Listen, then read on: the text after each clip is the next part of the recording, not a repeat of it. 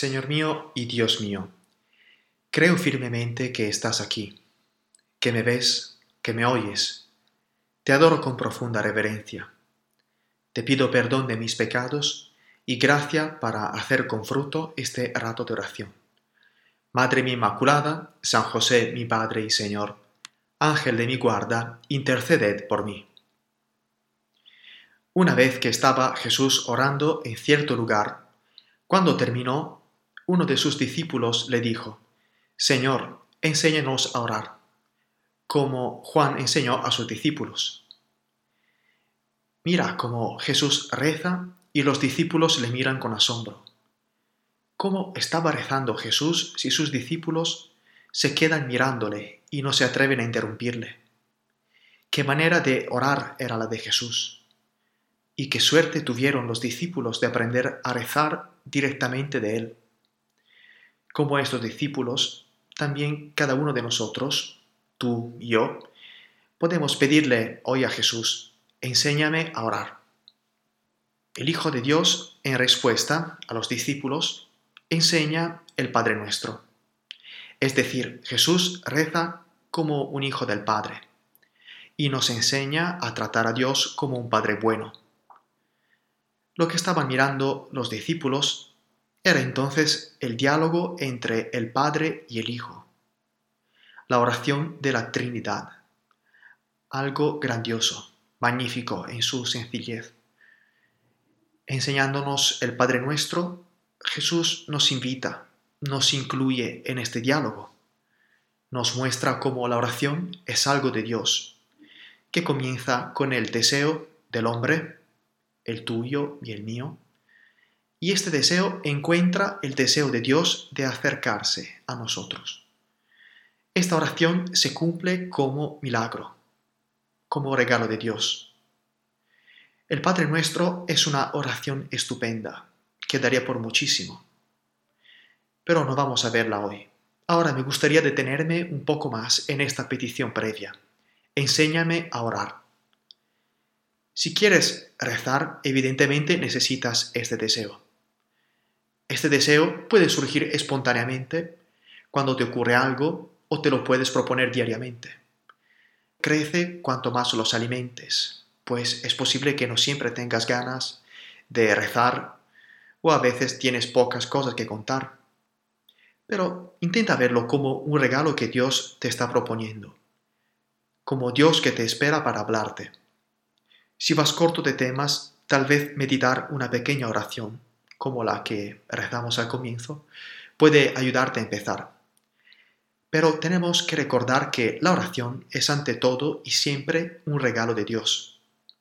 Si la tratamos como un momento de aprendizaje, o como una técnica, o como un deporte, o como una tarea más, es incluso posible que no consigamos rezar.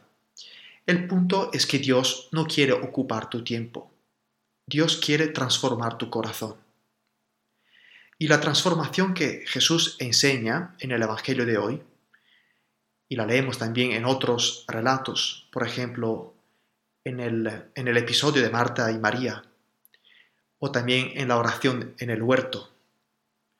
Esta transformación es precisamente esta. Un alma de oración no es un alma que hace cosas, es un alma que sabe estar con el Señor porque la oración es una relación, no es una actividad. Con la oración no hacemos una cosa. En la oración estamos con alguien. Transformamos este momento de vida ordinaria en algo muy importante, en algo divino. Y como la oración es un don, evidentemente tenemos que pedirlo. Por eso le decimos, enséñame a orar. Es una petición maravillosa donde le pedimos al Señor de enseñarnos a hablarle. Y esto es importante porque muchas veces me doy cuenta que no sé qué decirle, que no sé ni cómo hablarle a Jesús. Quizá a veces no nos ponemos a rezar y no lo hacemos. ¿Y qué hago? Pues reconócelo de una vez porque Dios toca tu alma cuando empiezas pidiéndole ayuda. Jesús no te dirá, mira, ahora no puedes rezar como lo hago yo. Es una cosa difícil, mejor que te dediques a otra cosa. Rezar es un volver a aprender lo más natural del mundo, que el hombre puede hacer desde cuando es niño hasta su último momento. No es una técnica, es una relación a la que Jesús mismo te llama.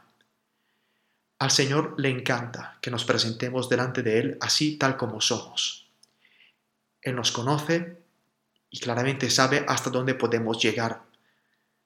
El reconocernos necesitados y pedirle ayuda es ya una forma de oración.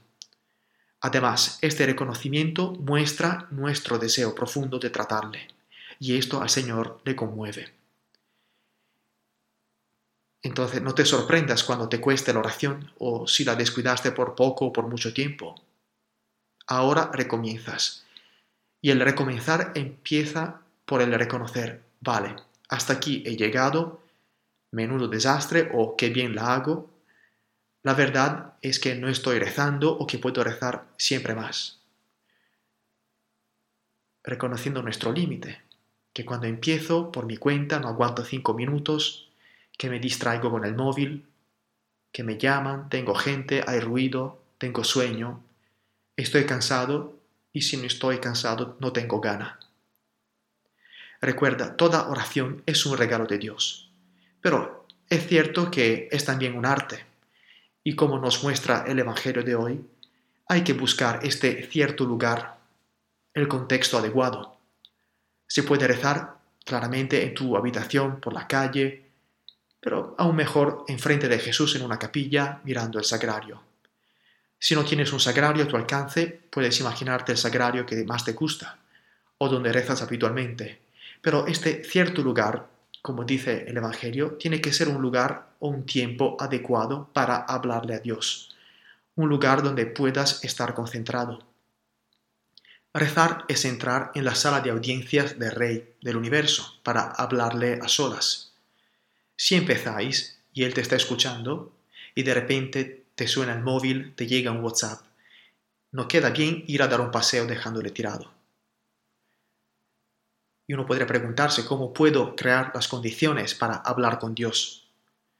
Mira, yo te aconsejaría de dejar fuera de la oración, de reservarte este momento y dejar fuera lo que te pueda distraer.